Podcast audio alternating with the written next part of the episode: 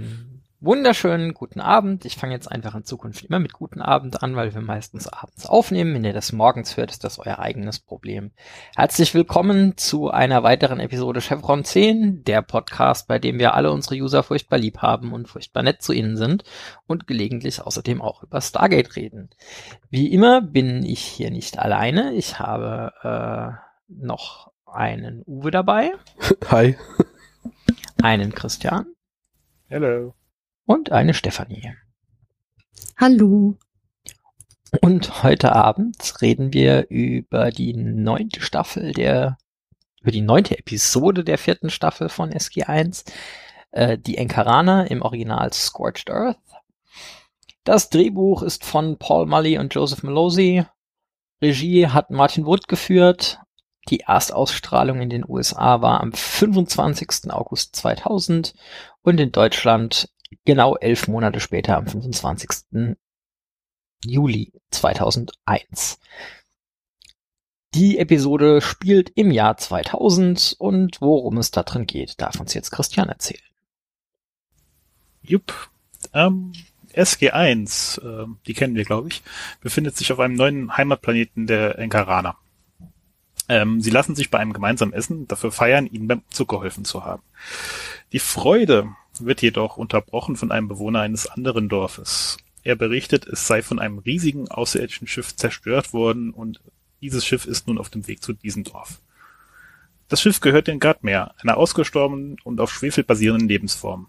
Das Schiff soll den Planet terraformen und mit Hilfe diverser genetischer Proben von Lebewesen und Pflanzen sowie dem gesammelten Wissen der Zivilisation einen Neustart ermöglichen. Leider wird im Prozess der Planet für kohlenstoffbasierendes Leben unbewohnbar. Unbewohnbar. Auch leider kann man die Enkaraner nicht wieder umziehen lassen. Sie weigern sich ohnehin und haben spezielle Ansprüche an die Atmosphäre. SG Ernst schafft es, Kontakt mit dem Schiff herzustellen und wird hochgebeamt. Dort treffen sie auf den künstlichen Avatar Lotan, der nach dem Ebenbild der Enkaraner geschaffen wurde. Lotan weist deutlich darauf hin, dass das Schiff den einmal gestarteten Prozess auf einer anderen Welt nicht wieder aufnehmen kann. Dazu sind die Ressourcen zu begrenzt. Daher fordert der SG-1 auf, den Enkaranern die Botschaft zu überbringen, diese Welt zu verlassen. Zurück auf der Erde weigert sich Hammett, Ressourcen bereitzustellen, das Schiff zu zerstören. O'Neill beauftragt daraufhin Sam, den Aquada-Generator der Enkaraner zu einer Bombe umzubauen. Todesmutig wagt Daniel sich jedoch zurück auf das Schiff, um Lothar nochmals zu einer Alternative zu überreden. Er schafft es, ihn zu überzeugen, indem er auf die friedliche Natur der Gatmir eingeht und diese sicher nicht andere Lebensformen opfern würden, um sich zu erhalten. Gemeinsam finden sie in der Datenbank des Schiffes, sie umfasst auch alle gescannten Planeten, eine Welt, die sehr ähnlich zur aktuellen Welt der Enkarana ist. Sie schied aber aus dreierlei Gründen aus. Sie war zu groß für die Ressourcen des Schiffs, die Kerntemperatur war zu hoch für die Gatmeer und ex existieren bereits Lebensformen auf dieser Welt. Luther stellt fest, die sind wohl auch Enkaraner. Das Zünden der Bombe kann jedoch nicht mehr abgebrochen werden. Luther entdeckt die Bombe, kann sie aber nicht mehr entschärfen. Daher schießt er sie in die Atmosphäre, wo sie ohne Schaden anzurichten detoniert. Danny und Lothar besuchen gemeinsam das Dorf der Enkaraner. Der Avatar besteht nochmals darauf, dass sie diese Welt verlassen. Er berichtet aber auch von der, dem Auffinden ihrer eigentlichen Heimatwelt und bietet an, alle in seinem Schiff dorthin zu fliegen, da dort kein Stargate existiert. Die Dorfälteste bietet Lothar daraufhin an, nicht ins Schiff reintegriert zu werden und somit zu sterben, sondern bei ihnen zu bleiben. Er akzeptiert die Einladung und alle sind zufrieden.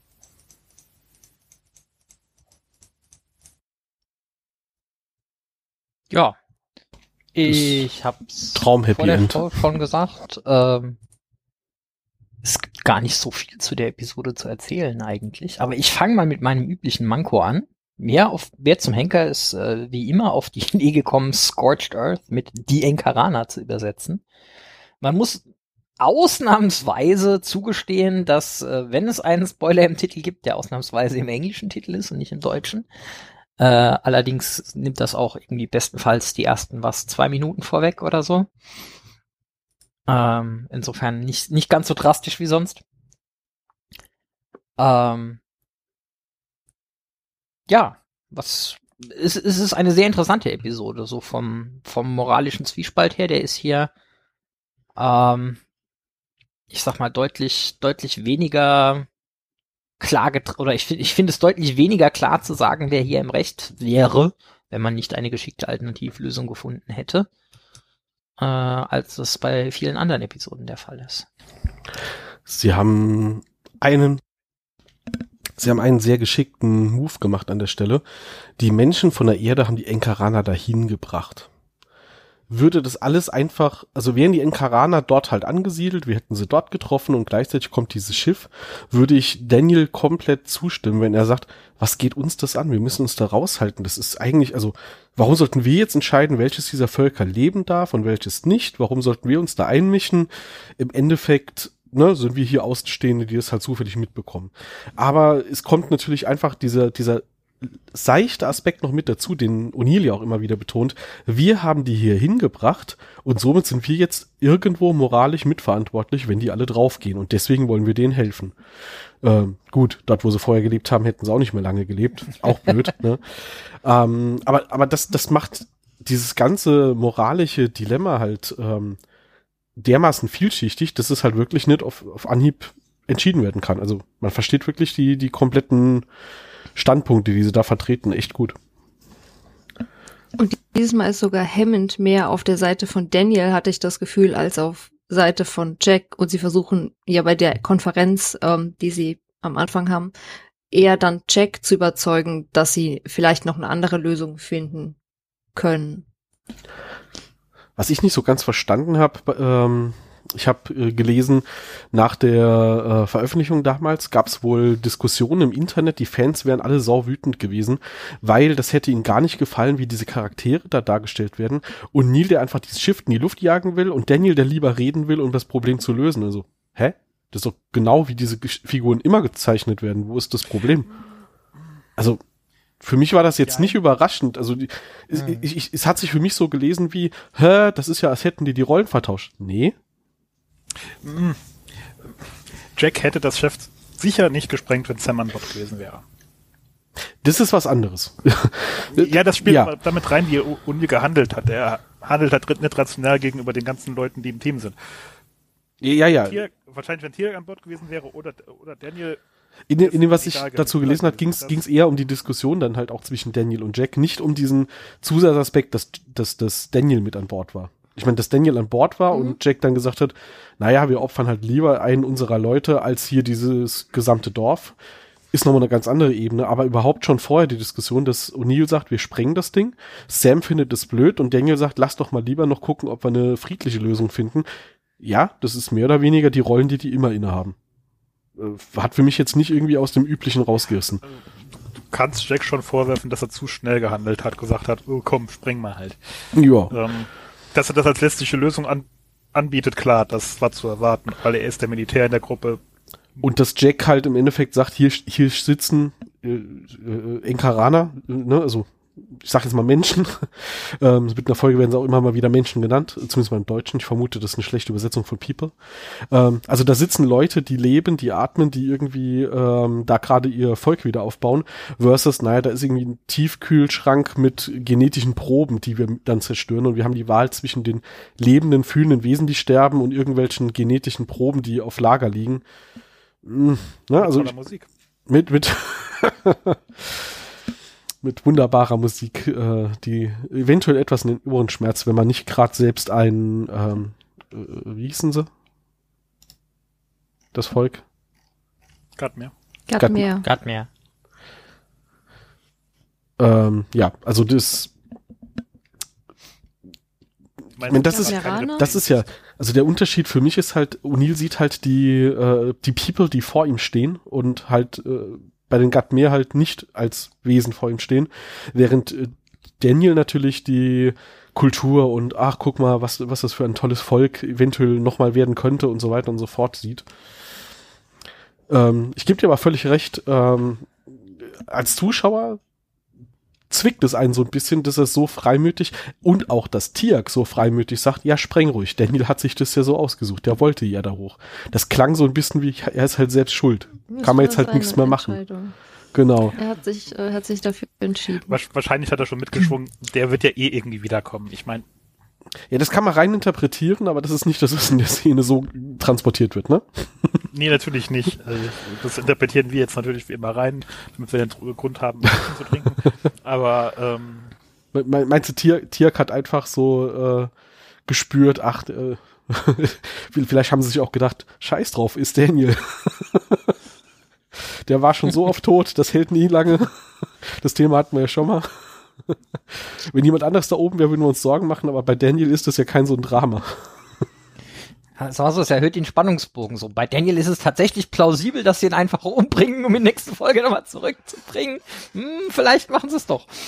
Vielleicht hat er auch Das ist ein Daniel guter auch Punkt. Rückenschmerzen oder sowas gehabt und wollte nur mal sterben, wer weiß. Ich meine, ist möglich. wie wir schon mal festgestellt haben, beim bei Ärzten ist bei Daniel eh Hopfen und Malz verloren. Abgesehen von dem ähm, moralischen Dilemma, in dem sie natürlich da die ganze Zeit stecken, gibt die Folge halt unter anderem deswegen nicht viel her, weil wir natürlich mal wieder die Enkaraner nicht wiedersehen. Wir von deren Volk und Kultur jetzt aber halt auch nicht viel gelernt haben. Wir wissen, dass die extrem empfindlich sind auf ihre Umwelteinflüsse äh, und vor allem auf Strahlung, dass sie nirgends, also dass sie auf der Erde zum Beispiel nicht überleben können, einfach aufgrund der natürlichen äh, radioaktiven Strahlung der Erdkruste okay.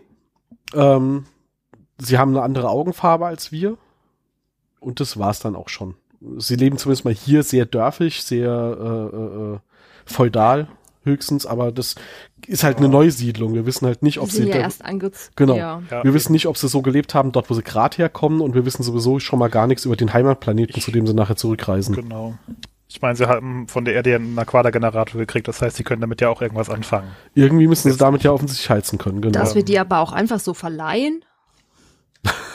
Rent, rent a Aquada Generator. Ja. Ja. Ja, hier nehmt den mal. Gibt auch Wir Mengen brauchen den jetzt eh gerade nicht. Ja, ich meine, ein Aquada-Generator ist ja auch nur dann als Waffe einsetzbar, wenn du eine Karte in der Nähe hast. Ansonsten ist das Ding ja total safe und somit kann man das halt auch mal einem äh, weniger entwickelten Volk ausleihen. Außerdem, wenn Ja, irgendeine ich denke, bei uns Episode, hätten die, hätten die Tolaner das nicht gemacht. ja, äh, das sowieso nicht. Ähm, Die hätten uns wahrscheinlich auch auf dem ursprünglichen Planeten sterben lassen. wenn irgendeine Episode von Stargate SG1 jemals als Titel hätte tragen können, Scheiß auf eine oberste Direktive, dann sowieso die hier.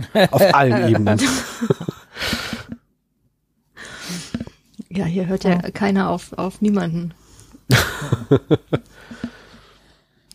Du hast dich dem Befehl widersetzt. Nein, eigentlich nicht. Ich suche nur die, versuche nur die beste Lösung zu finden für, für das, was ich erreichen will. Ja, das noch dazu. Oder das soll.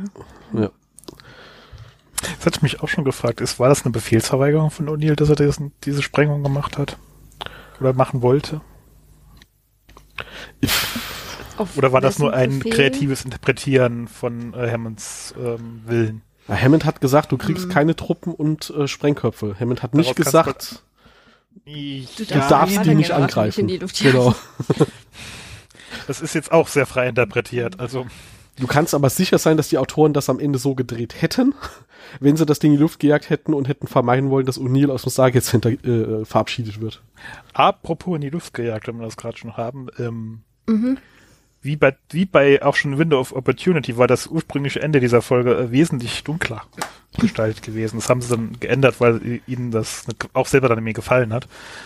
Aber ursprünglich hatten sie Lothar auch überzeugt, lass das Terraform. Aber er hat dann das äh, Schiff der Gatman in die Luft gesprengt. Tja, Genau. Tja. Hm. Also tatsächlich, tatsächlich hätte Daniel mehr oder weniger Lothar da bringen, dazu bringen sollen, O'Neill zuzustimmen. Letztlich wäre wäre wahrscheinlich genauso dann passiert, ja, weil ähm, Ja. er hatte ihn ja so weit gehabt und er hat auch den Schluss daraus ziehen können, okay, ich kann nichts ändern. Äh, Ähm, Joseph Malozzi, ähm, also die Folge, äh, Pascal hat es ja eben gesagt, wurde ja von Paul Mully und Joseph Malozzi geschrieben. Das war auch eine der Pitch-Ideen, die die eingereicht haben, um überhaupt in die Serie reinzukommen. Und äh, somit ist das eine der Folgen. Sie haben fünf Ideen eingereicht, von denen nicht alle, glaube ich, äh, dann auch umgesetzt wurden. Aber diese hier wurde umgesetzt und ist somit mit ein Grund, warum Joe Malozzi überhaupt dann dauerhafter Autor bei äh, Stargate wurde. Und das hatten wir schon mal. hatten wir schon mal? äh, bei Window of ja, wir Opportunity, hatten ja. Ach so. bei Window of Opportunity Ja. schon drüber gesprochen. Se se ich wollte Thema. diesen Witz noch mal reinbringen, hatten wir schon mal. Ist mir aber nicht gelungen. Der ist an mir vorbeigegangen, es tut mir leid. Mhm, Ich bin ja. heute nicht ganz auf der Höhe. Ich verzeihe dir Corona. Ja, wir sind heute zu fünft. Spoiler. Ja, ja. Ähm, also äh, gerade mal noch so vielleicht, wenn, wenn du es jetzt eh erwähnst, kann ich es ja gerade sagen für alle, die zuhören. Ihr werdet merken, ich bin verschnupft, das hat Gründe. Ähm, Das war auch der Grund, warum wir letzte Woche keine Folge rausgebracht haben. Genau, wir sind deswegen etwas spät dran. Mir geht's gut genug jetzt wieder zum Aufnehmen und wir wollten euch diese vorweihnachtliche Folge aber auch noch gönnen. Ähm, was ich aber eigentlich sagen wollte ist, Joseph Melosi hat ähm, auch zu dieser Folge gesagt, er findet es schade, dass sie das Ende geändert haben, weil es so ein bequemes Wohlfühlende ist und das ganze moralische Dilemma viel spannender zum Ende hin aufgelöst worden wäre, wenn sie halt nicht eine Lösung gefunden hätten, die alle rettet. Also er fand sein Ursprungsende natürlich besser und bereut jetzt ein bisschen, dass er sich hat überreden lassen. Fairerweise, wir sind halt in den 90ern. Heutzutage würdest du so eine Folge sowieso anders schreiben. Also im Nachgang kennen wir heute andere Geschichten. In den 90ern war dann halt doch eher, oder sag mal so, in den ersten Staffel Stargate vor allem haben wir ja schon mehrfach das Thema gehabt. Ähm, am, am Schluss gehen alle happy nach Hause, ist halt schon so ein bisschen Konzept der äh, Serie. Ja, es ist halt, es ist halt hier an der Stelle, du hast so eine No-Win-Situation und stellst hier tiefenphilosophische Fragen zum Thema, wie geht man mit so einer Situation um? Und die Antwort ist am Schluss, gar nicht. Wir finden einfach was, was es nicht Alle zu einer. No-Win-Situation Wir macht. cheaten. ja, genau. Das ist halt. Man muss aber auch sagen, innerhalb der Geschichte ergibt es Sinn, wenn die Gatmir, das Gatmir-Schiff, so viele Planeten gescannt hat, zu sagen, find, also, okay, ist ein bisschen cheesy, dass sie den Heimatplaneten der Enkarana wirklich finden, aber die Frage von Daniel zu sagen, hör mal, kann es sein, dass du vielleicht in deiner Datenbank einen Planeten hast, der für die Enkarana passt, aber nur für die Gatmir nicht? Das ist eine super Lösung. Es ist, wie gesagt, ein bisschen drüber, dass das dann sogar noch der Heimatplanet ist, aber ja, okay. Die Frage ist jetzt nur, wie lange brauchen sie von dem Planeten, auf dem sie jetzt sind, bis zum Heimatplaneten der Inkaraner? Wie schnell kann dieses Schiff diesen Planeten erreichen? Ja, wir wissen nicht genug über das Schiff. 20 Generationen äh, In, in, in ins Land, bevor die Ja. Ja. Gut, die Gatmir wurden uns ja auch als sehr technologisch weit entwickeltes Volk vorgestellt. Äh, wir reden also von einer Reise innerhalb der Galaxie bei einem Volk, bei einem Raumschiff eines Volkes, die mit Sicherheit die ja, äh, nicht Warp Drive. Wie heißt's hier? Hyperraum. Oh Gott. Ähm, Hyperraumantrieb haben. Ähm, ich meine, selbst die Menschen können ja am Ende dieser Serie innerhalb von wenigen Monaten, Wochen ähm, in eine andere Galaxie fliegen mit ihren Raumschiffen. Ähm, gut, mit ein bisschen Hilfe von den kleinen grauen Menschen. Aber die, äh, dass die Gatmir das jetzt halt können, eventuell innerhalb wenigstens Tage oder Wochen da den Planet zu erreichen, das kann ich mir schon vorstellen. Wenn sie Technologie haben hier für dieses Umwandlungsschiff. Gut, andererseits, wer weiß, ob die Ressourcen dafür gedacht waren. Ne? Das Schiff hatte ja Zeit. Mhm. Aber das, gut, das aber sagt uns halt keiner. Das ist halt mal wieder alles nur Spekulation, weil äh, Ja, aber sie konnten ja auch nicht wissen, wie lange sie auf der Suche nach einem Planeten sind. Also wahrscheinlich hat es die Ressourcen für den weiteren Flug auch noch. das ja, das ja. Ja. Ist nur die Frage, ob das Raumschiff so schnell sein musste, wenn es in Ruhe Planeten sucht. Mhm. So hat es überhaupt Ja. einen so halt schnellen auch Antrieb. riesig. Ne? Also da, selbst, selbst, selbst wenn sie die Technologie hätten, ist wahrscheinlich die Masse von dem Raumschiff auch ein Problem. Aber ähm, ich bin davon ausgegangen, dass die Ressourcen sich tatsächlich nur darauf beziehen, dass sie äh, spezielle Ressourcen brauchen, für das Terraforming zu machen und die halt endlich sind und nicht reproduzierbar Genau. sind. Und das Schiff an sich normale Energiequellen hat und jetzt nicht irgendwie beschränkt in irgendeiner Richtung ist. Ja, so Ja, ja. ich es auch verstanden. normal Operationen macht. Ist nur, äh, also je nachdem, wie lang sie unterwegs sind, ist es natürlich äh, gut, dass der Prozess nicht ein zweites Mal gestartet werden kann, weil dafür die Materialressourcen nicht reichen, offensichtlich aber beliebig, mehr, mehr oder weniger beliebig lang unterbrochen werden kann, ohne dass das halt ein Problem ist. Fast so, als würden die, ähm, die, die schon verbrannten und mit neuen Mikroben bevölkerten Landstriche sich nicht wieder renaturieren in dem Biom, in dem der Planet äh, ursprünglich mal war. Also ich vermutlich irgendwann wird das schon passieren, aber Deswegen, es kann jetzt nicht so lange dauern. Sonst würde das ich meine, da das. Schwefel gegen, gegen Kohlenstoff ist, wird da wahrscheinlich erstmal nichts passieren. Ja, aber nicht, nicht, wenn du jetzt einen Generation, mehrere Generationen Flug brauchst. Das Klar. meinte ich halt. Also sie müssen Ja, das klar. schnell genug schaffen, sonst ergibt das alles keinen Sinn. Ja. Würde ich auch von Weil ausgehen. ich würde hätte mich gefragt, kommt dann dieses Enkarana-Baby schon auf dem ursprünglichen Enkarana-Planeten auf die Welt oder noch im Weltraum? ich bin jetzt fast von Stasis Apropos ausgegangen, muss ich sagen. Was? Ich bin jetzt fast von Stasis ausgegangen, weil so viele Leute auf so einem Schiff zu versorgen, ist ja auch jetzt so ein Ja, War es nicht der Punkt, dass sie nur die DNA gelagert Stadt- haben? Ja, Ja, ja, die haben nur die DNA gelagert. Das heißt, das Schiff hat wahrscheinlich gar keine Möglichkeiten, irgendwie Nahrung zu replizieren. Für, egal wie lange der Flug jetzt dauert, die Aber brauchen es hat ja irgendwie auch Nahrung. ähm, Achso, die Lothar Enkarana, wie die dann geladen äh, Ich war gerade verkehrt, ja. Alles gut. Ja. Entschuldigung. Transporterpuffer.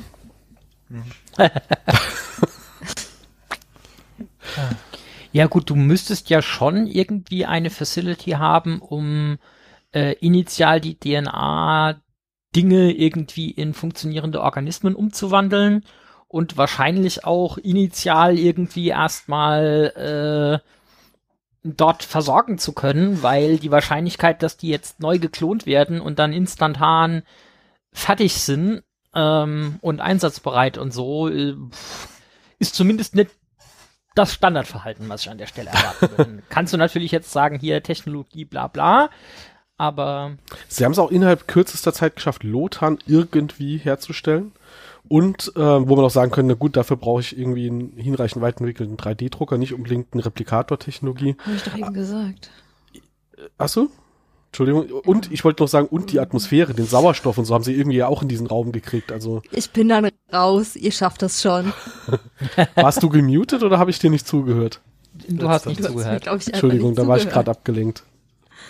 Ich bin eine Frau, Kann man rausschneiden. Nein, nein, nein, bitte, Männer hören einem nicht zu. bitte, das so, so, so bitte nicht interpretieren. Das ist, Heute in äh, diesem Podcast. Wir Wahrscheinlich war ich einfach ein paar, Stargate. wahrscheinlich war ich einfach ein paar Sekunden gerade geistig abwesend. Sekunden. Wir haben, wir haben extra dich hier in den Podcast geholt, damit, damit es nicht immer so wirkt, als würden hier Männer die Welt erklären versuchen, ja?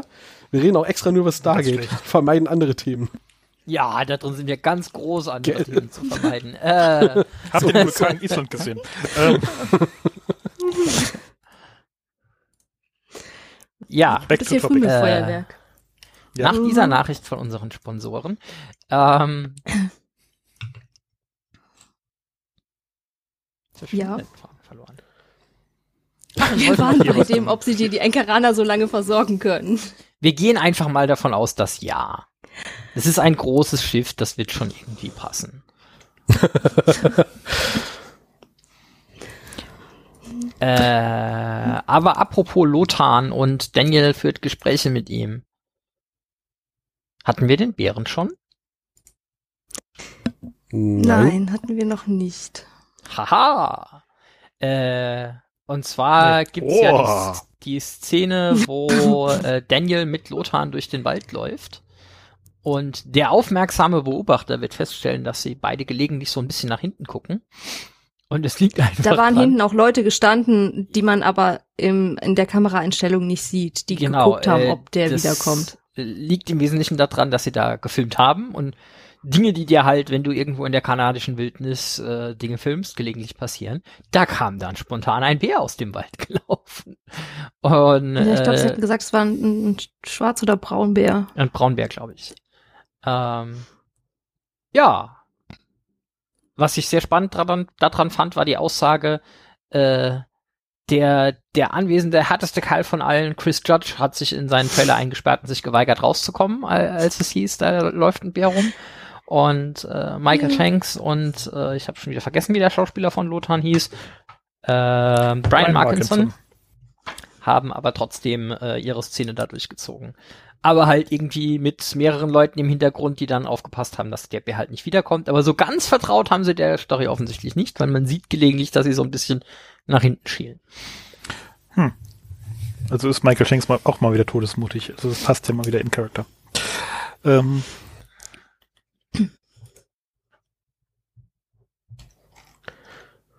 Ähm, ja, Ja. Wir, wir, hatten, wir hatten noch nicht den eigentlich wichtigsten Detailpunkt an dieser Folge erwähnt, ähm, weil wir hatten zwar Martin Wood als äh, Autor, äh, als Regisseur hier, aber gar keinen Major Wood äh, in der Folge. Aber bei Minute 17, ähm, bei Minute 17 sind sie nämlich gerade zurück vom äh, neuen Heimatplanet der Enkaraner und gehen hoch ins Besprechungszimmer, um zu erklären, was sie da gerade entdeckt haben äh, an Problemen. Und äh, wenn sie die Treppe hochgehen, stehen gerade unten zwei Leute, die einen locker ein Meter langen Engländer ähm, begutachten und der eine zeigt ihnen so, guck mal hier, ach, was für ein tolles Werkzeug ich habe. Und ja, also das, das Martin Wutsch Engländer kommt auf jeden Fall vor. Wie gesagt, Minute 17, kann man drauf achten. Darf man nicht verpassen.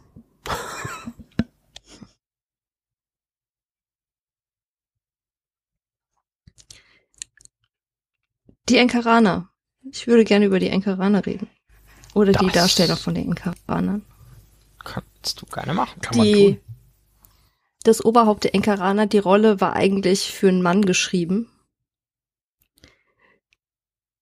Aber als dann, ich glaube, sie haben dann niemanden gefunden, als dann, wie hieß er, Moment, Moment, Moment, äh, Marilyn Norrie auftauchte, haben sie gemeint, ja, sie ist die ideale Besetzung, sie bekommt die, deswegen hatten wir dann eine Frau als Oberhaupt der Enkaraner.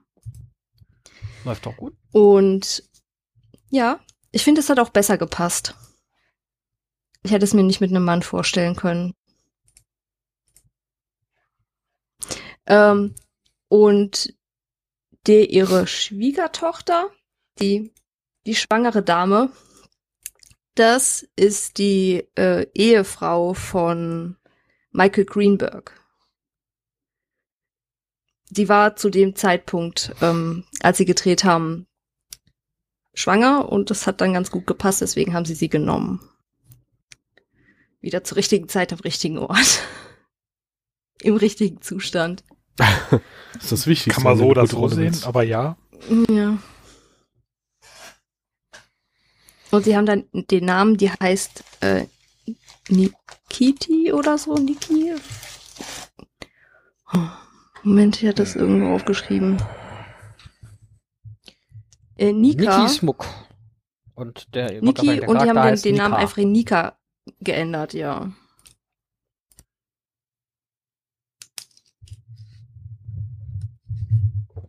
Und ähm, als dann äh, Marilyn diese gelben Kontaktlinsen eingesetzt bekommen hat, hat sie nichts gesehen durch diese Kontaktlinsen, was ungewollt irgendwie gepasst hat, weil sie ja jemanden gespielt hat, der blind ist. Von daher konnte sie dann auch. Es ist weniger gespielt als echt. Wie, wie, willst du sagen, sie, sie haben damit es ihr eventuell etwas einfacher gemacht, in diese Rolle zu schlüpfen? Naja gut, es war ja nicht geplant, dass sie durch die Ja, ja. Kontaktlinsen nichts sieht, aber es war dann halt, ähm, es hat gepasst. Es wäre Mhm. Schwieriger gewesen, wenn sie jemanden hätte spielen müssen, der was sieht. Sagen wir es so. Deswegen hat sie auch dann zum Schluss, als äh, Lothar mit ins Zelt kommt und sie mit ihm persönlich reden, deswegen hat sie auch gemeint, sie möchte es dann so darstellen, wie das eine wirkliche blinde Person gemacht hätte, also dass sie ihn anfasst und ihn quasi mit den, mit den Händen sieht. Fairerweise muss man da aber dann vielleicht noch erwähnen, keine Ahnung, wie das in der Kultur der Enkaraner ist. Aber Menschen, die ich kenne, die blind sind, würden niemals, ohne vorher zu fragen, nicht Leuten ins Gesicht touchen und ja. zu gucken, wie sie aussehen. Ne? Aber Ähm, bei das den hat Enker, mich, ja, aber vielleicht ist es bei denen das, anders. Ja, ich fand's, ja. Hallo, magst du deine Augen hier? Lass sie mir die, lass sie mir die ausstechen. Vor allem ist sie dann so extrem überrascht, wenn er dann versucht, das Gleiche zu tun. Oh, das ist mir gar nicht aufgefallen. Und sie zuckt dann so zurück. ja, weil er es halt spiegelt, ja. Ja, sie kommt halt da an Das und äh, toucht ihm halt ins Gesicht und schließt daraus, oh, der sieht ja aus wie ein Enkaraner. Das hat sich mir nicht so ganz erschlossen, weil Ja, mir auch nicht. ähm, wer hätte ja auch Jack und Daniel anpatschen können und sagen, oh, guck mal, du siehst Auch auch, aus wie ein Enkaraner, Enkaraner. Ja. Nur bei Tierquest Jonas, eindeutig mm, nee. Oh, so, mit weirdem. Tattoo auf der Stirn. Ja. Und ein Loch im Bauch. Aber Details. Ja, aber das hat die ja nicht angetatscht. Genau. Vielleicht haben Enkarana aber auch eine subtile, an, subtil andere Gesichtsform, die wir gar nicht wahrnehmen, die sie aber ertasten kann. Hm. Nee? Denkbar. Wir sind hier bei Star Trek, wo immer nur ein Gehirnwülst äh, aufgeklebt wird, damit du neue Aliens kriegst.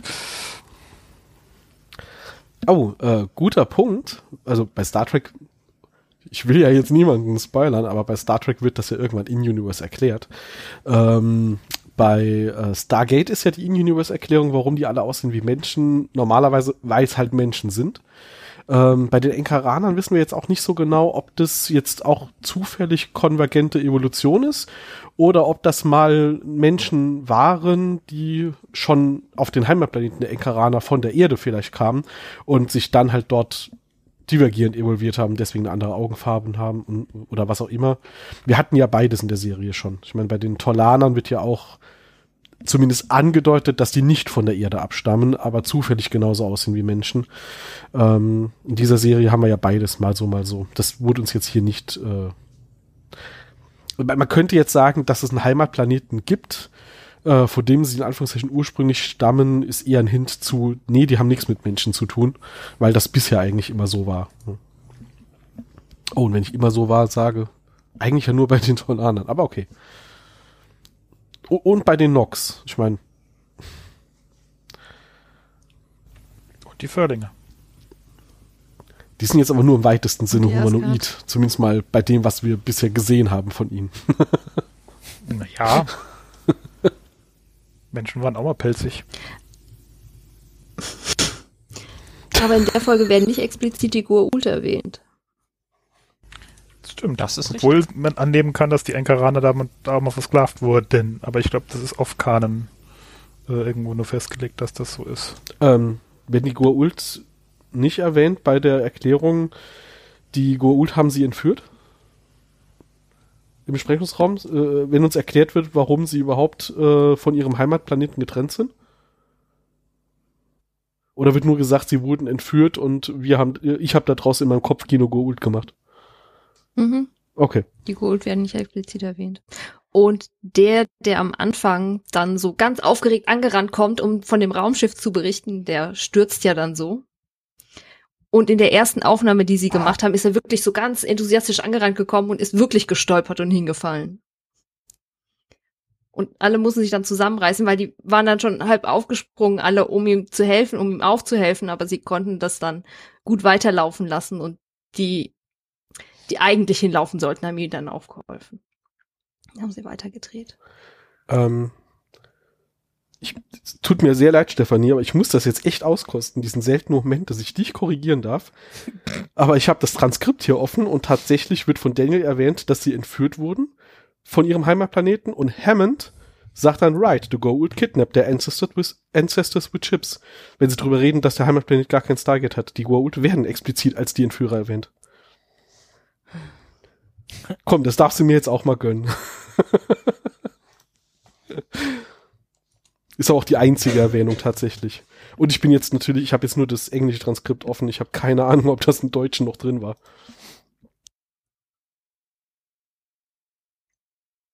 Aber der Kontext war halt wirklich nur die Erklärung, wie kommen sie überhaupt irgendwie dahin äh, von ihrem Heimatplaneten, weil der hat ja keinen Stargate. Ja, das erwähnt Tirk in der Folge zweimal. Woher wissen die eigentlich, dass ihr Heimatplanet kein Stargate hat? Vielleicht ist es überliefert worden in den ewig langen Generationen, die vor den jetzigen Ah, Generationen. ah. Wir wir wissen ja nicht, wann das war. Steht nicht im Telefonbuch. Die Uroma war noch dabei. es ist noch nicht so lange her. Die hat gesagt, es kam kein Schiff. Es wurde überliefert in den ewig langen Generationen, die vor den jetzigen Enkeranern kamen. Aber was wollte ich? Ah ja, und der Satz, äh, das der, der Heimatplanet hat keinen Stargate, der wird auch noch in weiteren Episoden, auch in Staffel 5 nochmal wieder recycelt von Tiak. Wenn Tiak nicht so wirklich eine Sprechrolle, äh, nicht wirklich viel zu sagen hat in der Folge. Der Heimatplanet Du meinst, wenn sie mal keinen noch mal im Wald einem. Bär begegnen. Jetzt wissen wir, wieso Chris Judge manchmal nicht da ist. Also Das war mal entweder, wieder. du, äh, en, entweder weil Don DeLuise in der Szene vorkommt oder ein Bär. Was jetzt, wo ist jetzt der große Unterschied? Genau. Ist beides sehr improvisiert. Also ich meine, Sie haben ja in der Folge sogar noch fieserweise die eine Zeile von Tiak, die er sehr gerne sagt, ihm auch noch gestohlen. Weil Daniel sagt, dass Tiak gesagt hat, er hat so ein Schiff noch nie gesehen. Also, ja. also du meinst, Sklavenfunk war nochmal aus. Ähm, Ja, ich weiß ja auch nicht. Also, sie sitzen im Besprechungsraum und äh, erzählen über das Schiff und Daniel sagt dann, ja, ja, also man kann außen keine Markierungen erkennen, die wir kennen und keine ähm, Symbole, was ja vielleicht positiv ist, so subtile Anmerkungen, irgendwie so, es sind vielleicht, ist vielleicht keine Goa'uld-Waffe, weil sonst würden wir das erkennen, weil da irgendwelche Hieroglyphen drauf wären. Und da sagt Daniel dann, und Tirk hat gesagt, er hat sowas auch noch nie gesehen. So, wow, das darf er noch nicht mal mehr selbst ins Mikro reden. Sein, sein, seine eine Zeile, die er immer beitragen kann. Ich habe sowas schon mal gesehen oder ich habe sowas noch nie gesehen. Apropos Schiffsset. Und ihr habt ja auch äh, Ugo schon erwähnt, Teile des Schiffssets wurden aus Asgard Raumschiff ähm, wiederverwendet. Ähm, äh, dieser, dieser Frachtraum von Asgard Raumschiff. Und der Teil, in dem Lothar aufwacht und dann zu denen kommt, das ist ein Teil vom Urgus-Set, das wieder recycelt wurde. also haben sie gelogen. Sie haben das doch schon gesehen. Und offensichtlich hat es auch einen ordentlichen Hyperantrieb, weil die Belis Beliskner kann das. Ist ja nur ein Refit. Mhm. Ja. Und wie man sieht, die hatten ja auch, äh, die hatten in dem, ich weiß jetzt nicht in der Staffel oder äh, für die Folge, aber sie hatten neue Designer und neue Designer, neue Effekte für die, das beam ich ab, beam ich hoch. So. Sehr schöner Effekt. Und es mich sehr an die Ringtransporter erinnert hat. Ja. Ja, so Effekte sind halt teuer. Aber ja, ich glaube, Martin Butt hat gesagt, neue Designer, neue Effekte. es muss ja einen Sinn haben, dass ich diese Audiokommentare höre. Niemand zwingt dich dazu. Wir sind nur sehr froh drum. Ah ja, und äh, sie haben sich extra viel Mühe gegeben bei dem Design von dem Gatmere Alien. Das sieht man ja nur einmal. Aber sie mussten da sehr viel, weil es ist das, in, zu dem Zeitpunkt der Folge sieht man die ja noch als, als Feinde an. Und deswegen haben sie gemeint, haben sie sich super viel Mühe gegeben, dieses Alien zu gestalten. Hm. Mehr kann ich dazu Sieht- nicht sagen. Sieht halt so ein bisschen aus wie ein kleiner Dino, ne? Also ist ja ein Reptil. Auf jeden Fall mal. Und Martin Wood hat gemeint, es, es hat ihm super gefallen, durch diese Effekte aufzunehmen. Weißt du, dass, dass die Schauspieler quasi im Hintergrund standen und dann die Effekte im Vordergrund und also durchzufilmen. Und Das ist richtig, das hatten wir ja auch in Watergate schon gesehen, ne? Ja. Und so, ein ähnliche, äh, so eine ähnliche Sache haben sie am Anfang verwendet, da komme ich aber gleich zu, aber erst noch, wo ich gerade noch bei dem Raumschiff bin. Die zeigen doch dann ähm, alle Planeten, die quasi gescannt wurden, die für die Gatmer verworfen wurden. Das sind alle Planetendesigns, die sie jemals quasi zu Papier gebracht hatten für Welten, die man von oben vom, vom All aus gesehen hat, die sie mal gezeigt haben. Uh, sehr cool. Einfach mal so schön hintereinander gezeigt. Ja, ich meine, erst, erst, erstens äh, natürlich recycelt man sowas, statt jetzt irgendwie nochmal Leute zu beauftragen, neue zu entwerfen. Ähm, und dadurch sind die Sachen dann halt auch mal noch öfter benutzt worden, als mal für einen Shot in einer Folge. Das ist schick. So, und jetzt zu der anderen Sache, wo sie auch so ähnlich ähm, eine Aufnahme gemacht haben wie bei, wie bei Planet des Wassers. Ähm, nämlich am Anfang, ist am Anfang. Naja gut, auf jeden Fall irgendwann laufen sie ja Richtung Zelt und dann gehen sie in dieses Zelt rein. Die Szene bis zum Zelt wurde auch dort in diesem Bereich gemacht, wo sie dieses Lager aufgebaut hatten. Alles, was aber in diesem Zelt gedreht wurde, ist im Studio weil ähm, der Stoff, aus dem dieses Zelt besteht und in Vancouver, äh, der Region, regnet es ja schon mal häufiger und da ist, kommt es mit dem Stoff nicht ganz so gut. Äh, deswegen haben die sich dazu entschlossen, dieses äh, Studio, dieses Zelt in einem Studio aufzubauen, obwohl es schwierig ist, es so dann auszusehen zu lassen, ähm, als ob es draußen stehen würde. Aber dann haben sie auch so ein ähm, Screen draußen vor den Eingang gestellt. Und wenn sie dann reinkommen, sieht man dann den Hintergrund, den Wald und dieses ganze Gelände auf so einem Screen quasi. Das wollte ich noch erzählen. Wobei es ja im, im Großen und Ganzen im Schnitt äh, ist es so einem Produktionsteam ja eigentlich immer lieber, sie können irgendwas auf einer Soundstage machen, wo sie alle Einflüsse kontrollieren können. Da ja. kannst du auch beliebig viele Takes machen von so einer Szene, ohne dass sich der Sonnenstand ändert oder sonstiger Quatsch. Ähm, deswegen sind die ja normalerweise eh froh für alles, was sie drin drehen können. Ne? Wetterunabhängig. Also selbst mhm. wenn das Zelt jetzt nicht aus irgendwie dünnem Stoff wäre, ähm, wenn das Zelt jetzt wasserdicht wäre, trotzdem hast du dein ganzes Team irgendwie drumherum um das Zelt stehen. Ähm, da sind die schon froh, wenn sie in der Halle sind. Also sehr häufig wäre das auch wetterunabhängig, glaube ich, die, äh, die erste Wahl für viele Produktionen. Der ich weiß nicht, die Audiokommentare waren Martin Wood, einer von den äh, Visual Effects und noch ein anderer, der, glaube ich, beim Visual Effects Team arbeitet. Ich weiß nicht, wer von denen das gesagt hat. Ich kann die Stimmen noch nicht so auseinanderhalten. Ähm,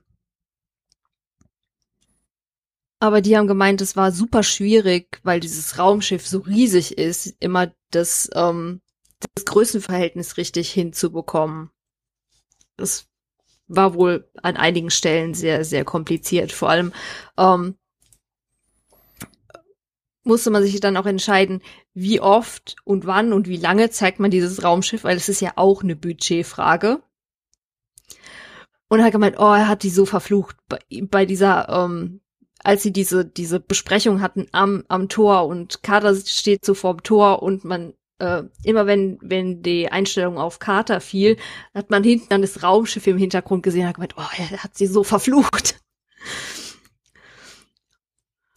Für diese oh, warum müssen wir denn so lange dann auf Karte zeigen? Oh, dieses Raumschiff im Hintergrund und das frisst so ein Budget und ah.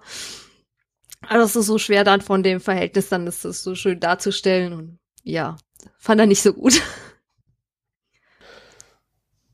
Gut, das kann ich mir sehr gut vorstellen. Ich meine, äh, es gibt Shots, in denen du halt wirklich das Schiff zeigen willst und die Zerstörung, die es halt verursacht. Und äh, in so einer Diskussionsrunde, wo es halt eigentlich nur für Atmo da ist und zur Erinnerung, warum wir ja. eigentlich hier gerade diskutieren. So, ja, die Diskussion hätten wir halt auch in einem anderen Winkel oder an einem anderen Ort führen können. mhm, mhm. ja, aber ähm, das ist auch eine Folge, die ist nicht so actionlastig, da ist viel Gerede in der Folge. Apropos ja, für Action-Szenen war kein Budget mehr da. von der Zerstörung vom, vom Raumschiff. Die haben ja am Anfang, wenn man das erste Mal diesen Terraforming-Prozess sieht, ähm, diese Einstellung, wo man dann ähm, diesen Wald sieht und dann das Raumschiff und dieser Strahl, der so durchgeht. Ja. Ihr nickt, ihr seid noch bei mir. Okay, ja, ja, gut. Ich ja, bin ja. manchmal nicht sicher, ob ich euch verloren habe. Nein, nein. nein, nein. Ich habe nur das Problem, dass, dass der Monitor, auf dem ich meine Notizen habe, nicht der Monitor ist, über dem die Kamera hängt. ähm, und diese komplette Aufnahmeeinstellung äh, ist äh, CGI. Was man leider sieht. ja, man muss, man muss dazu sagen, ähm, der Mensch, der das gemacht hat, hatte wohl erst angefangen und das Programm war auch neu oder das war auch das erste Mal, dass sie dieses Programm verwendet haben und dafür, dass er sich da erstmal ähm, reinarbeiten musste, ist es dann doch schon ganz okay geworden. Okay, für, für der Praktikant hat eine neue Software ausprobiert. Fein. Aber wow. Kann ich nicht sagen, aber sie wollten das so gerne machen. Und, äh, Vielleicht sollten wir ja, das auch mal bewerben. die Umsetzung war dann wohl etwas schwierig, sie hat, weil sie hatten dieses, dieses, das Programm war neu, der kannte sich noch nicht so gut damit aus und es war das Beste, was sie rausholen konnten. Super. Dann habe ich das aufgeschrieben. wir sind hier halt auch bei einer Hobbyproduktion, kann man halt manchmal nicht mehr machen. Ich sag ja, wir sollten mal Amazon schreiben. Ja, ich meine, da Mal. spielen ja auch so oft mal Laien mit, der halt einfach so am Set waren. Okay, ist ein Argument. Wir könnten locker ein paar Techniker im Hintergrund spielen. Schlechter können wir es auch nicht, dann auch nicht machen. Ist nur die große Gefahr da, dass du dann plötzlich zu, einen Namen kriegst und eine Rolle kriegst, weil du gerade da rumstehst. Das ist nicht schlimm. Solange du kein Pfeiler wirst, ist alles gut. Ja, stimmt. Die Anfangsszene war auch eigentlich länger geplant. Weißt du, die wollten so mit so einem Shot auf so einem kleinen Mädchen anfangen, das so eine Blume pflückt und dann wollte sie groß in die Totale gehen. Oder äh, halt, dass man dieses, dieses ganze Bild sieht und dann wieder, so wie sie auch geendet haben, auf ähm, den Tisch, wo sie alle dran sitzen. Das wurde dann aber abgekürzt. Weil, weil schon äh, vorher entschieden, das wird gekürzt oder weil nachher im Schnitt weggefallen? Wahrscheinlich, weil nachher im Schnitt weggefallen, Okay. das wurde nicht genau erwähnt. Sie haben Okay. nur gesagt, die war ursprünglich länger geplant.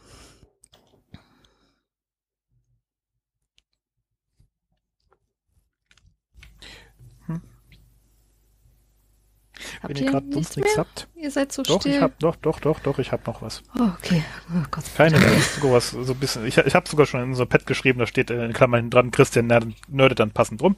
Ähm, der Schauspieler von Lothar, der äh, Brian Markinson, der ist äh, viel rumgekommen.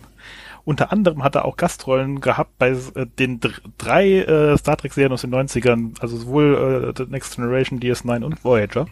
Und dreimal sind das sagen wir mal obskure Rollen, oder zumindest mal zweimal. Bei Voyager spielt er sogar, äh, obwohl er nicht Jeffrey Combs ist, zwei Charaktere in einer Folge.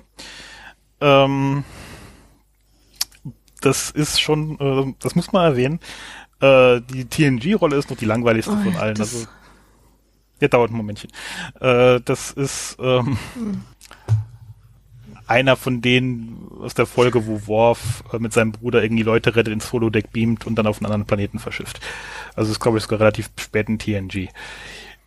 Bei DS9 ist er der Typ, der äh, irgendwie so eine Maschine entwickelt, um unendlich leben zu können und die dann äh, Jeffrey Crombs, also Wayun, präsentiert, der davon ganz begeistert ist.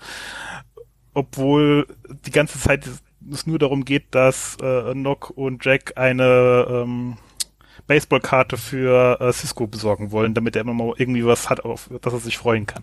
Sehr lustige Folge, ähm, bevor der Dominienkrieg beginnt, kann ich sehr Ty empfehlen. typischer DS9-Plot. Ja, aber sauwitzig gemacht. Echt sauwitzig gemacht. Ähm, und dann bei äh, Voyager spielt da Peter Durst. Sagt dir das noch was, Uwe?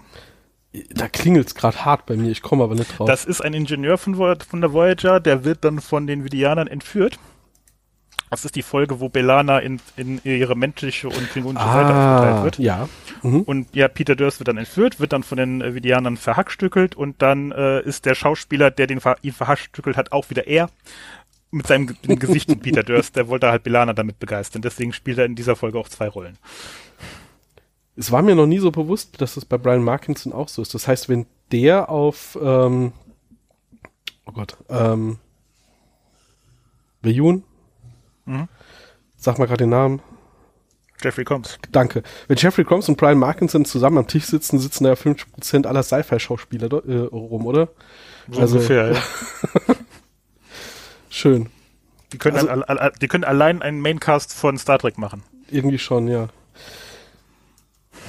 Also kommt auch so ein bisschen rum, wobei mehr bei Star Trek als bei Stargate.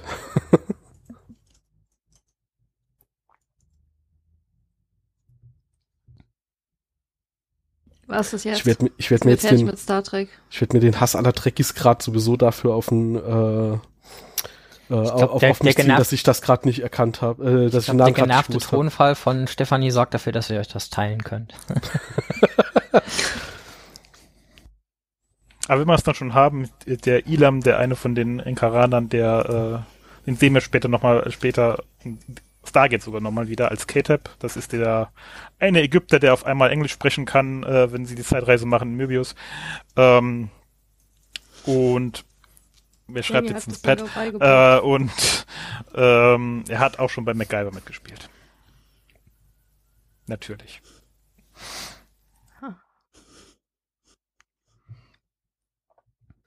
Also ich hätte eigentlich nur noch zwei schöne äh, Jack-Zitate. Ähm, die, die wollte ich mir aufheben für, wenn Stefanie fertig ist mit dem wirklichen Inhalt. Okay. Aber ich kann ja mal eins schon mal gerade äh, erwähnen.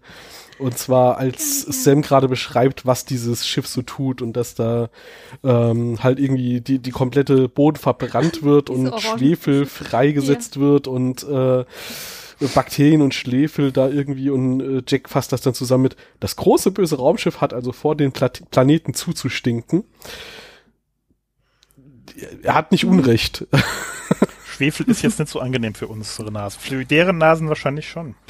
Wahrscheinlich schon, aber ich sag mal so, ich vermute, das, was die da äh, an, an Gasen irgendwie hinterlassen, ist das olfaktorische Äquivalent zu ihrer Musik.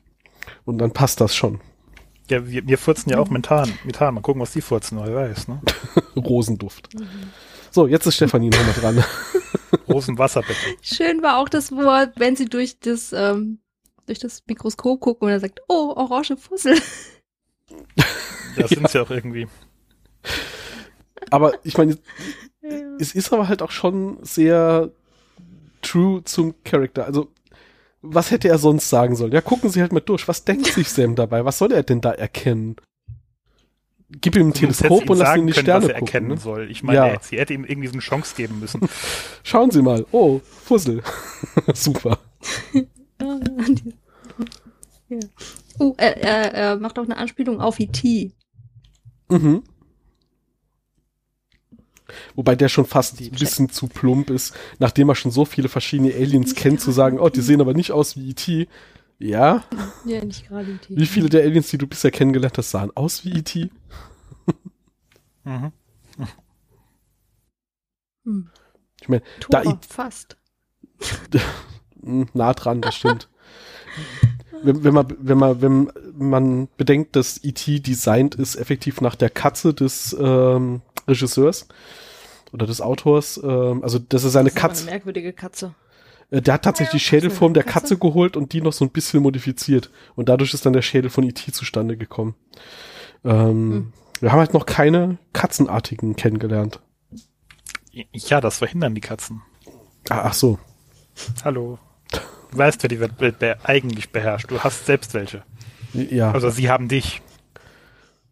okay. Ähm, ich ich würde sagen, zur Rettung unserer Zuhörer lassen wir jetzt Stefanie lieber weiterreden. Ich, ich muss es jetzt hier retten. Ja, Ich weiß nicht, ob ich äh, dazu in der Lage bin. Von uns kann es offensichtlich keiner. Hm.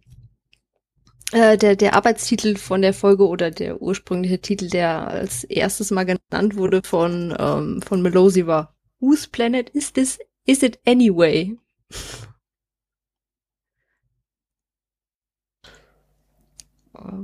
Wie ich gelesen habe, als Anspielung auf Whose Line is it anyway? Was Ja. mir halt nichts so gesagt hat. Was?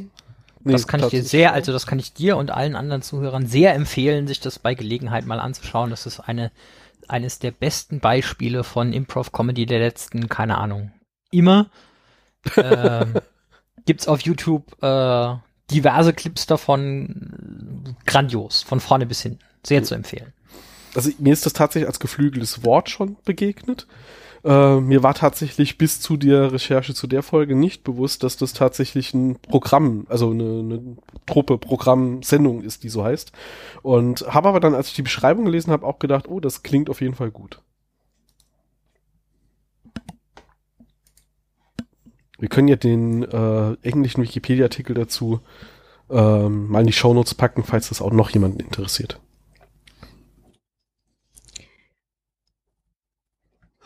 Ich habe mich nur gefragt, ähm, was wäre passiert, wenn die den Enkaranern hätten helfen wollen? Und dann wäre die Sache mit äh, Window of Opportunity passiert. Dann wären die Enkaraner verloren gewesen. Also genau genommen ist die ja passiert. Oder? Ich verstehe gerade nicht, auf was du hinaus möchtest. Die, die, das, äh, also zumindest gut, während Watergate die- lief die Evakuierung ja schon. Ja. Ja. Und wir wissen, die genaue zeitliche Einordnung wissen wir ja gar nicht. Die Folgen Ja, müssen ja nicht chronologisch sein. Wenn sie denen vor Vielleicht ist es ja auch genau das. begegnet wären und hätten ihnen gesagt, wir helfen euch, wir sind nächste Woche wieder da. Ach so. Und dann warten die und Uh. warten und warten und die kommen einfach nicht wieder, weil die in dieser Zeitblase feststecken. Die Enkaraner wären verloren gewesen und dann wären sie auch super wütend. Ihr wolltet uns helfen! Aber vielleicht ist der E- Planet der Enkarana ja innerhalb der Zeitblase. Mhm. Wissen wir nicht. Ja, stimmt. Nein, das ist unglücklich. Also generell haben sie, glaube ich, einige Verabredungen verpasst zu der Zeit. Ja, so spät zu einem Date zu erscheinen, ich glaube, das könnte kritisch sein, je nachdem, was wir mal gemacht haben. Kön könnte persönlich genommen werden, ja. Nicht ganz so unrecht. Ansonsten, äh, jetzt mal unabhängig von Zeitschleife, wir stecken fest und können deswegen nicht helfen. Äh, die Reihenfolge Mhm. ist ja relativ egal tatsächlich, weil, äh, also der Folgen und der Erwähnung mit der Evakuierung äh, der Enkaraner, weil vor dieser Folge wurden die Enkaraner ja evakuiert auf diesen Planeten und nach der Folge werden sie jetzt evakuiert von diesem Planeten weg. Und das ist ja dann auch gerade im Gange, auch wenn das natürlich irgendwie von äh, hier äh, äh, Gatmir Raumschiff Uber erledigt wird. Also das passt ja in beiden Fällen. Wir haben da nicht mehr so viel damit zu tun. Wir wissen ja auch nicht, ob alle gleichzeitig auf das Schiff passen. Vielleicht muss der mehrfach fliegen und äh, SG-12 muss das noch koordinieren Ja, oder es so. Sah jetzt aus, als wären alle, als hätten sie den letzten gewunken, die auf das Schiff gebeamt wurden. Ja, kann ja sein. Wer weiß, wie viel Zeit wir da übersprungen haben. Deswegen, also wü- würde so rum wie so rum passen, deswegen passt das mit der Erwähnung in der anderen Folge ja schon. Aber ich vermute tatsächlich, damit ist die Evakuierung auf diesem Planeten gemeint, nicht andersrum. Hä? So würde ich das jetzt hier interpretieren. Das wollte ich gar nicht. nein, nein, ich weiß, dass das, ich nicht dein im Punkt war. Aber Ja, ja, es wäre einfach blöd gelaufen gewesen. genau. Vor drei, über drei Monaten. Ja, bis dahin werden sie weggeschwefelt. Schön, also, lustig. Na gut, es hätte ja auch sein können, dass es passiert wäre, bevor sie auf dem Planeten mit dem Terra. Wäre ja irgendwie witzig gewesen, wenn sie so gesagt hätten, ja, wir helfen euch. Wir haben sogar einen passenden Planeten und drei Monate später so, komm, wir schieben euch jetzt rüber. Irgendwie sieht's da anders aus. Genau das gleiche habe ich eben gesagt. Hast du mir nicht zugehört? Doch, ich hab- wollte nur noch mal betonen, wie witzig das ist. Du, du hast es beschrieben und er wollte es reenacten. Er wollte Ja. dir doch nur zustimmen. Heute bei Mansplaining Stargate Teil 2. Genau.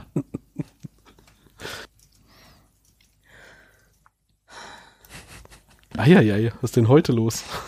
Nix. Alles scheiße. Ah, Nee, lustig war auch, als sie gemeint haben, ja, oh, wir sind schon einen Monat hier und guck, was wir schon alles geschafft haben und äh, oder was ihr schon alles geschafft habt und dann kommen die Enkeraner mit, ja, wartet erst, wenn ihr in zwölf Monaten wiederkommt, wie es dann aussieht und dann kommt es raus. ja, das Timing war Das war super. auch gut. Wie es dann aussieht, die Schwefelhölle. äh, ganz anders. Es ist wirklich sehr, sehr geiles Timing, dass er genau in dem Moment gerannt kommt und sagt, da hinten geht gerade die Welt unter. Ja, Ja. Mist. ja.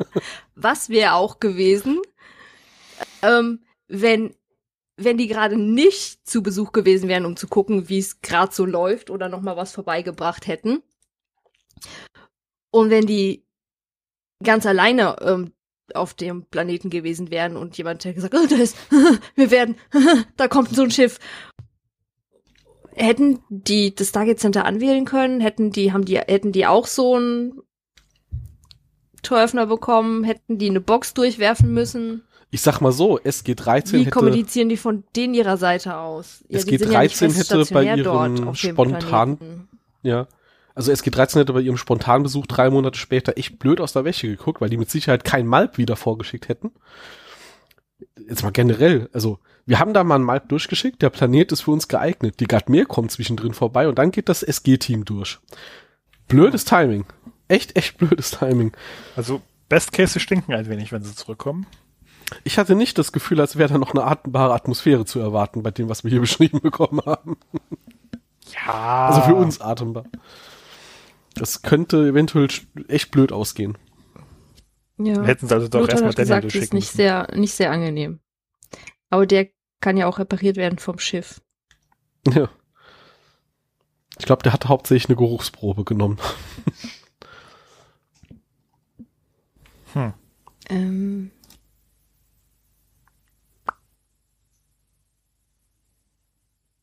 Der erste Besuch auf dem Schiff, als sie Lothar dann kennenlernen, ähm, da geht ja dann direkt die Diskussion los und Daniel äh, ist natürlich in seinem Modus erstmal, wir versuchen mit Lothar irgendwie ins Gespräch zu kommen und O'Neill ist, wie soll ich sagen, sehr pissed off und äh, mag den schon mal gleich nicht. Und äh, das mündet dann irgendwann darin, dass Daniel sagt so, ja, aber Jack, ich denke, wir können. Und Jack dreht rum, ich weiß, um was es hier geht. Das ist der PR-Heini. Wir wollen mit deinem Boss reden. Und Lothar spielt hier wunderbar die Rolle, die in so einer Sci-Fi-Serie oft von einem Alien übernommen wird, einfach mal die Perspektive rumzudrehen und zu zeigen, eure Annahmen könnten eventuell Quatsch sein. Und sagt, hm, Annahme einer hierarchischen Kommandostruktur. Interessant. ja, genau. Warum nehmen wir denn an, dass er einen Boss hat, ne? Aber die Beschreibung als, das ist der PR-Heini, wir wollen mit deinem Boss reden, fand ich supi. ja. Oh, ich weiß genau, was das ist. Der ist der PR. Der will uns das nur verkaufen für gut. Genau. Die, Aha. die sind auch lustig. Das Raumschiff Ähm, will dem Planeten zustinken und der soll uns erklären, warum das keine schlimme Sache ist. Ja, ja. Ich habe eben, eben verstanden, das Traumschiff.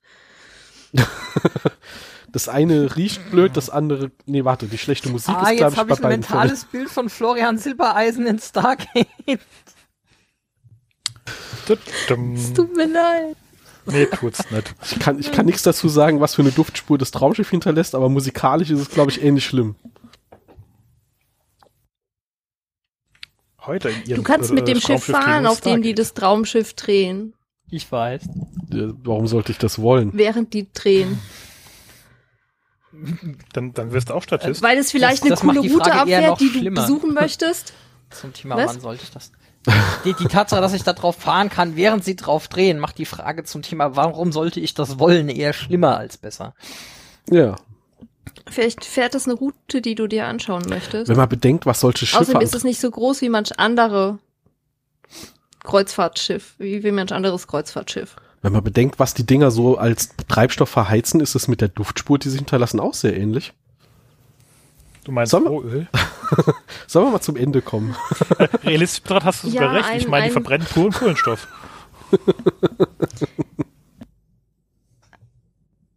Ein, eine Sache habe ich noch, die passt auch gut, weil die bezieht sich auf das Ende der Folge. Die war nämlich ursprünglich auch nochmal anders. Es sollten noch ähm, Dialog zwischen Jack und ähm, Daniel stattfinden, in der ähm, Jack dann an Daniel herantritt und meint, ähm, nur damit sie es wissen, ich bin froh, dass ich dieses Schiff nicht in die Luft gejagt habe. Und Daniel sollte dann antworten, nur damit sie es wissen, ich auch.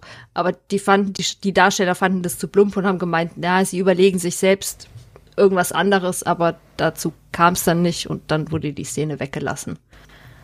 Also, dass sie das zu plump fahren, da muss, fanden, muss man ihnen aber auch echt zustimmen. Also, zum Glück haben sie das dann weggelassen.